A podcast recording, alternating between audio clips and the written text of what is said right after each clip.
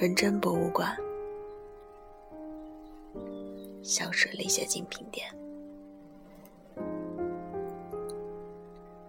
改变我一生的那些事件和巧遇，是在一个月前，也就是一九七五年四月二十七日，我和西贝尔在一个橱窗里看到一只杰尼克隆品牌包时开始的。当我和西贝尔享受着春日夜晚的凉爽，漫步在瓦里科纳大街上时，我们微微有些醉。很幸福。我们在尼香塔什新开的高级餐厅福安夜吃了晚饭。吃饭时，我们花了很长时间和我的父母谈了订婚仪式的各种准备。为了能让西贝尔在法国女子高中和巴黎期间的同学努尔吉汗从巴黎过来参加我们的仪式，订婚仪式定在了六月中旬。西贝尔很早就在伊斯坦布尔当时最受欢迎，也是最昂贵的裁缝丝绸伊斯梅特那里定制了礼服。我母亲那晚第一次和西贝尔讨论了如何将珍珠缝在礼服上的事情。我未来的丈人想为自己唯一的女儿举办一场像婚礼那样隆重的订婚仪式，而这。正合我母亲的心意，我的父亲也很满意，因为他将有一个像西贝尔那样在索邦念过书的儿媳。那是伊斯坦布尔的中产阶级，只要说起那些在巴黎读书的女孩，就会说在索邦念的。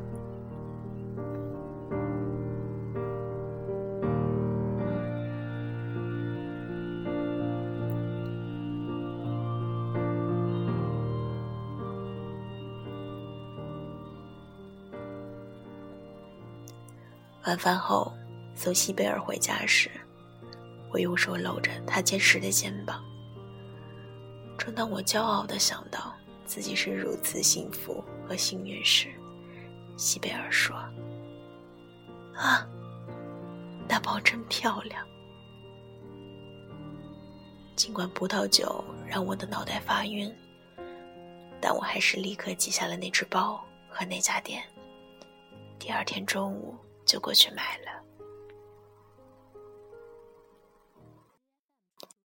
其实我不是那种不断给女人买东西，为了送花可以找到合适理由，天生细心、儒雅和花心的男人。也许我想成为那样的一个男人。那时生活在伊斯坦布尔西西里尼香塔什。和贝贝克街区的那些西化、富有和无聊的家庭妇女会开精品店，而不是艺术画廊。他们让裁缝从《El》和《Vogue》那样的进口杂志上复制时装，从巴黎、米兰成箱的买回一些服装、逃税的小玩意儿和首饰，然后把这些东西用几乎荒唐的价格卖给和他们一样富有。和无聊的女人。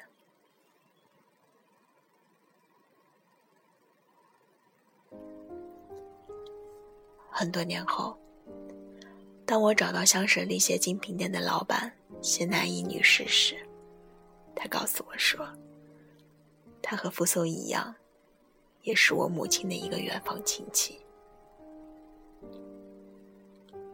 多年以后，当谢娜伊女士。不问我对他们感兴趣的缘由，把和香舍利谢精品店以及与附送有关的所有旧物，包括门上挂着的招牌，送给我时，我感到，不仅是他，比我认为的还要广泛的一群人，也知道发生在我故事里的一些奇怪时刻。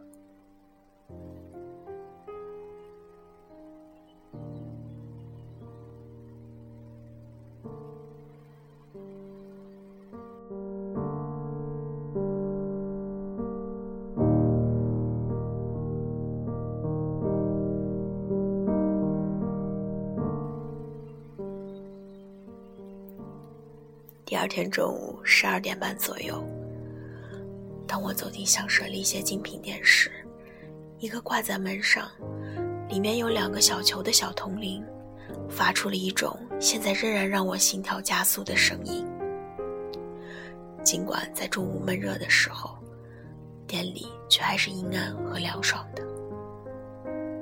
一开始，我以为店里没人，后来。我看见了傅松。当眼睛在努力适应店里的阴暗时，我的心却不知为什么，就像一个即将拍打到岸边的巨浪那样，膨胀了起来。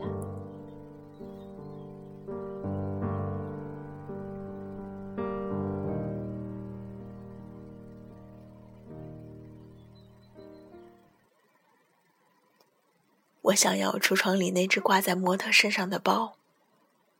我说：“我想，它太漂亮，太迷人了。是那个奶油色杰尼科隆的包吗？”当我们的目光相遇时。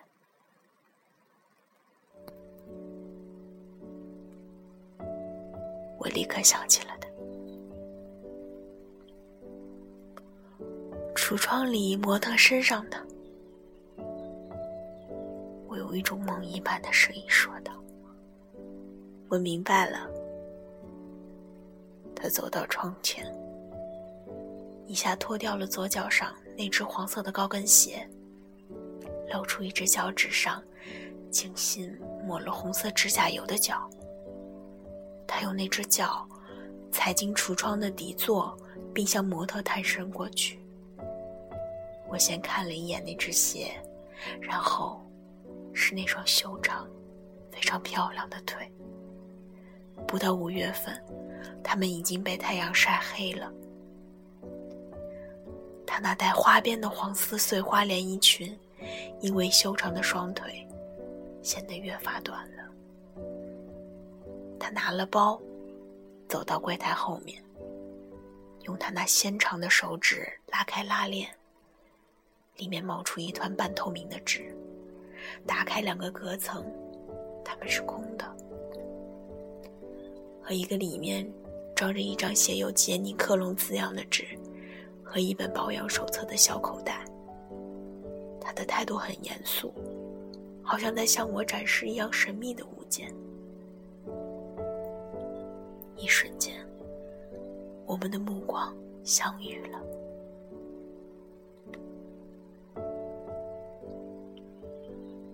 你好，傅松。一下变成大姑娘了，你大概不认识我了。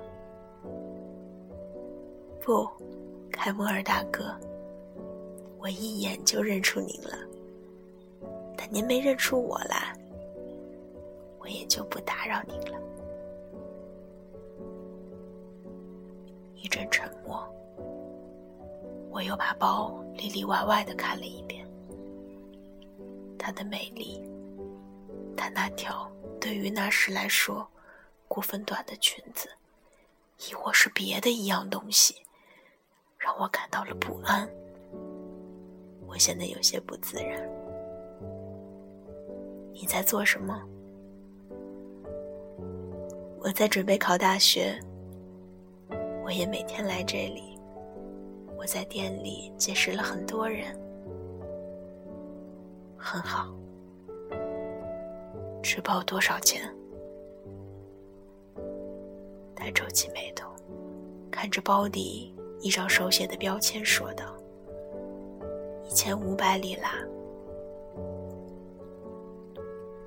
但我相信，谢娜伊女士会为你打点折。他回家吃午饭了，大概在睡午觉。我没法打电话问他。如果您傍晚再过来一趟的话，没关系。我说，随后从裤子的后兜里掏出钱包，输了几张超市的纸钞给他，附送在后来我们秘密幽会的地方，曾无数次用极为夸张的动作。模仿过我的这个动作。蒲松认真，然而生疏的用一张纸把包包好，放进了一个塑料袋。他知道，我在一边无声的注视着他那密色的胳膊和优雅快捷的动作。当他彬彬有礼的把包递给我时，我道了谢。我说：“向内西北姑妈，你父亲问好。”我突然停顿了一下，因为我看见自己的幽灵从身体里走出来，正在天堂的一角抱着傅松亲吻。